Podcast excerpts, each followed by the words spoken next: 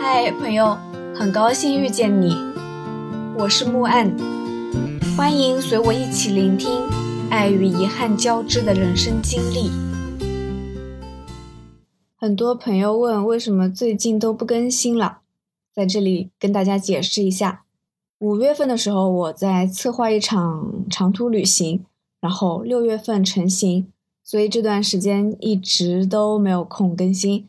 现在旅行结束。可以跟大家分享一下旅途上的事情。今年六月份，从月初到端午节后，我走了一趟川北甘南，从成都出发，一路北上，途经四姑娘山、甲居藏寨、红原、若尔盖、甘南朗木寺、下河拉卜楞寺，最后从兰州飞回杭州，跨越四千米海拔，走过一千三百公里。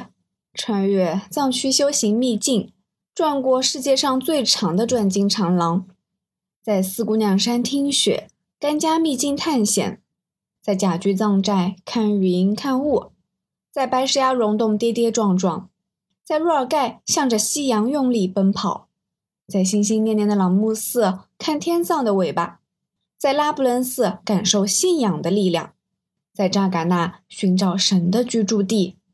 在铝盆寻找多年前尾鱼的影子。每次出行都会有遗憾，但并不影响它的美好。木星不是说吗？伟大、深刻而且完美的东西，像肥皂泡，圆了碎了就没了；不完美的旅途才更真实。比如说，这一趟还没出门就没有好兆头。在淘宝上买了张哲瀚同款的防晒帽，结果因为六幺八快递量剧增，到临出行的那天，东西都还在路上。偏偏我还把之前的帽子给扔了，导致我这大半个月以来近乎裸奔，差点没晒成小麦色。出发前还买了个手机，想着新款手机才能配得上五色甘南的风景嘛。结果手机爆仓，压根没发货。又比如临行前，我被通知航班取消。我看了眼窗外，晴空万里的样子。现在的航班连紫外线过门也要停飞了吗？能不能学学隔壁的俄罗斯呢？在暴风雪来临的时候，依旧准时起飞。无奈只能改签到上一个班次。然后，出行时分，黑压压的乌云成群结队逼近，无尽的风雨滚滚而来。仅仅一秒钟，就把我的伞给吹翻了，整个人都被淋了个湿透，从头到脚，从背包到鞋子，从衣服到裤子，全湿了。要知道，为了压缩行李，我这次只带了这一双能翻山越岭的好鞋。杭州居然用这种惨烈的手段送别我，气得我想把小破伞给扔了。庆幸那时候的自己啊没冲动，这把伞在日后十多天里发挥了重要作用。再比如，我在成都住的那家青旅，那状况简直惨绝人寰。出发第一天到成都已经将近凌晨，机场车水马龙，人声鼎沸。我心想，成都果然是大都市啊，交通辐射西南各地。我上了酒店的接送车，司机爽朗的提醒我不用系安全带，但是我们还是非常有安全意识的，副驾、后座都默默的给系上了。司机笑了，说：“开的又不快，几分钟就能到。”第二天从机场附近打车到成都市区，居然只花了三十几块钱，在杭州至少得翻倍了吧？果然啊，杭州真的只有工资低，其他什么都高。这一次啊，出门前我想要去藏区呢，说不定人家不支持支付宝和微信呢，特地带上了我所有的积蓄。到了茶店子车站的时候，我异常激动，因为人工窗口写着大大的几个字：“只支持现金付款。”我心想，这一趟怕是能把珍藏两年多都没花出去的现金给用掉了吧？事实证明，我国移动支付普及率非常广，我全程都没有机会拿出那一叠现金，最后又完整的背回来了。然后在成都闲逛，逛了一天下来，我切实的感受到，成都真的好舒服，成都人民好幸福啊！你看，路边随处可见的人们就这样嗑嗑瓜子、打打麻将、掏掏耳朵，惬意至极。我不禁发出感叹：大家都不用上班的吗？你看。人民公园那些叔叔阿姨们的退休生活也好精彩啊！下下象棋，逛逛公园，不亦乐乎。我现在就想退休了。我退休后想到成都生活，成都非常惬意，但是大都市该有的它也都有。我要珍惜这唯一的热闹的大都市氛围，因为我明天就要进山了。就要过朴素的艰苦生活啦。恰逢宽窄巷子的好利来蛋糕店开业，于是疯狂吃吃吃。吃的时候一直在想，为什么杭州没有好利来，没有可可爱爱的杠上开花蛋糕，没有精巧绝伦的脸谱蛋糕？不知道加盟一家好利来得花多少钱呢？晚上八点多，本来想去成都的小酒馆坐坐。结果吧，晚上八点多，天都还没黑，乳白色的云朵提示着我夜晚还没有到来。去小酒馆好像不太合适哦。最后兜兜转转又回到了好利来，因为好利来的小哥哥们实在太帅了，又高又帅又温柔，让我念念不忘。成都，真的俊男美女好多好多，随处可见的模特身材。羡慕嫉妒恨。第一天，我们选择在成都漫无目的的城市游，这是因为考虑到接下来的行程会比较累，所以啊，特地空出来，什么行程都没有安排，好好休息休息。不过，事实证明，在成都的这一天一点儿也不轻松，堪称全程最累。这就要说到当晚住的那个青旅了，因为第二天要早起啊，去四姑娘山，所以特地选了一家离车站近的青旅。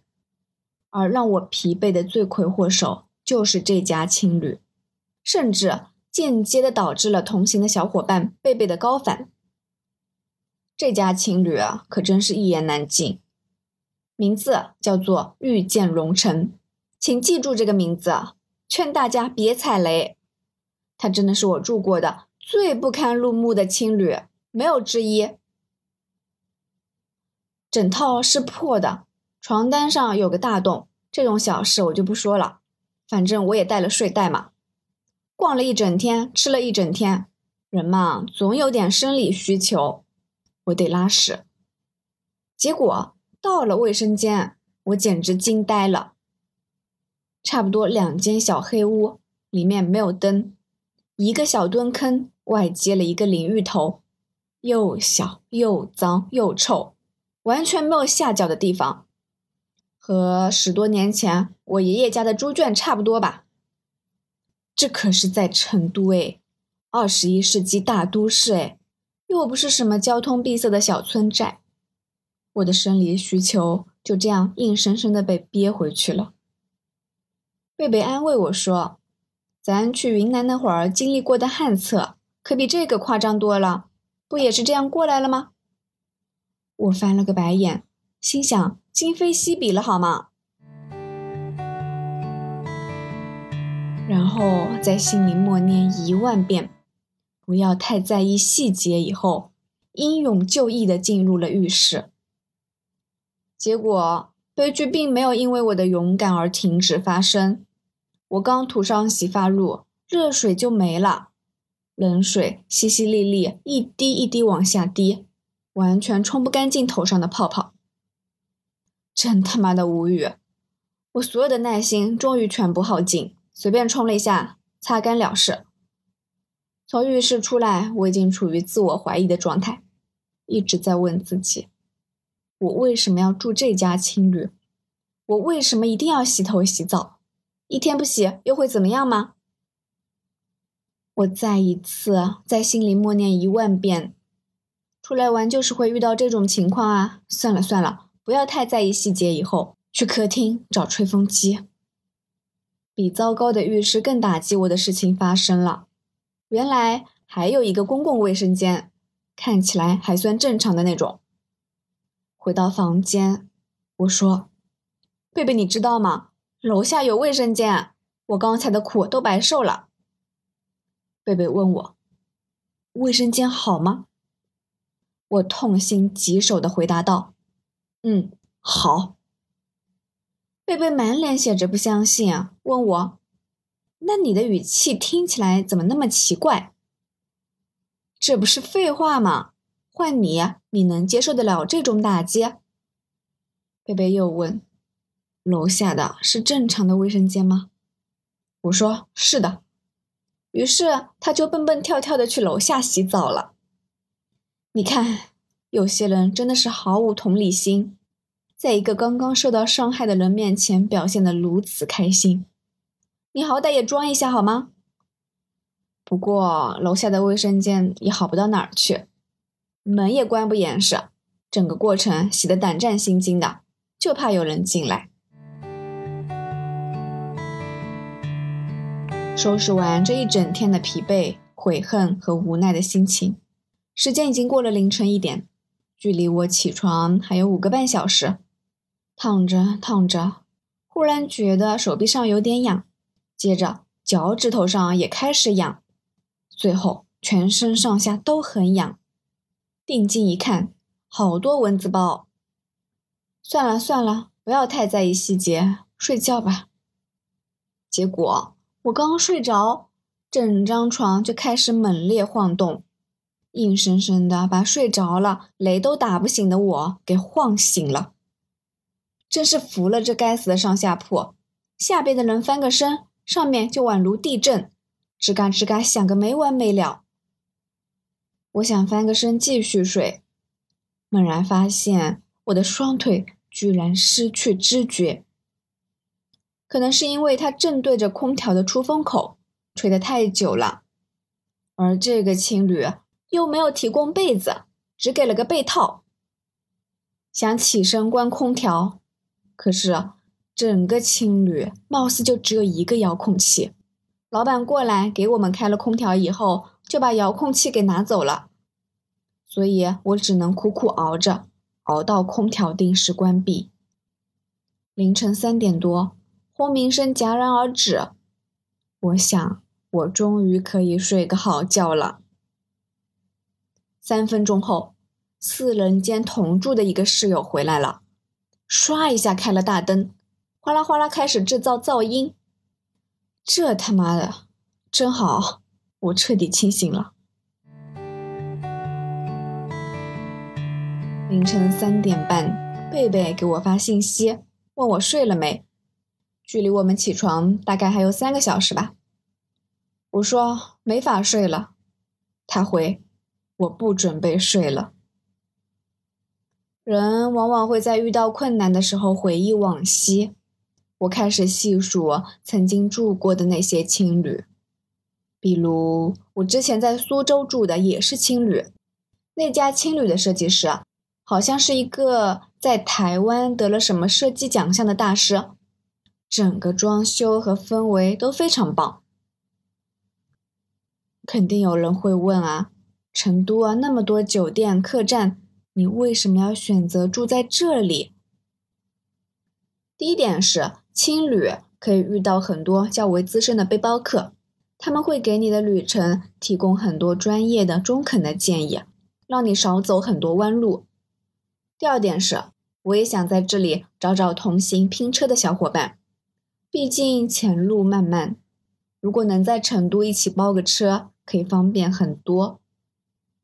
但实际上，这不是一家靠谱的青旅，或者说根本算不上一家青旅，更像一间群租房。贝贝这样描述，我表示完全赞同。凌晨四点半，脑袋嗡嗡，睡意全无，起床去一言难尽的卫生间上厕所。我原本只是想放个屁，没想到居然把之前憋回去的生理欲望给放出来了。这样看来，我这一晚似乎也过得不算太过糟糕，至少拉屎了。夜深人静，室内的鼾声轻轻响起，而我在等一个黎明。我度过了最为艰辛的一晚，第二天起床全身酸痛，比健完身、练完腿、打完搏击还累。起床的时候，贝贝对我说：“他想拉屎。”我笑而不语。后来无意中得知。晚上三点钟夜班回来的那个女生啊，是遇见龙城的一个常住旅客。第二天的早上七点多，她又起床去上早班了。哎，大家都不容易啊！我对他的怨恨忽然就这样消失了。算了，过去的就让它过去吧。我们的旅途才刚刚开始，不要太在意细节。为了热烈的梦，为了永恒的青春。我们要向前看。虽然有时候经历惨不忍睹的住宿环境，经历大风大雪、暴雨暴晒，经历了很多劳累和疲惫，但是很多时候还是很美好的。和天南地北的很多人相遇了又分别，和年轻的大学生们一起玩桌游，和已经在路上走了半年多的朋友们探讨出行攻略。大家一起举杯共饮，玩狼人杀玩到凌晨，边烤火边吃地瓜，有趣极了。感谢收听，希望这个播客能陪你度过每一段孤独的旅程，彼此温暖，彼此治愈。希望来到这里的你可以放下一天的疲惫，尽享这人间好时节。也欢迎大家转发、订阅、赞赏、支持，我们下期见。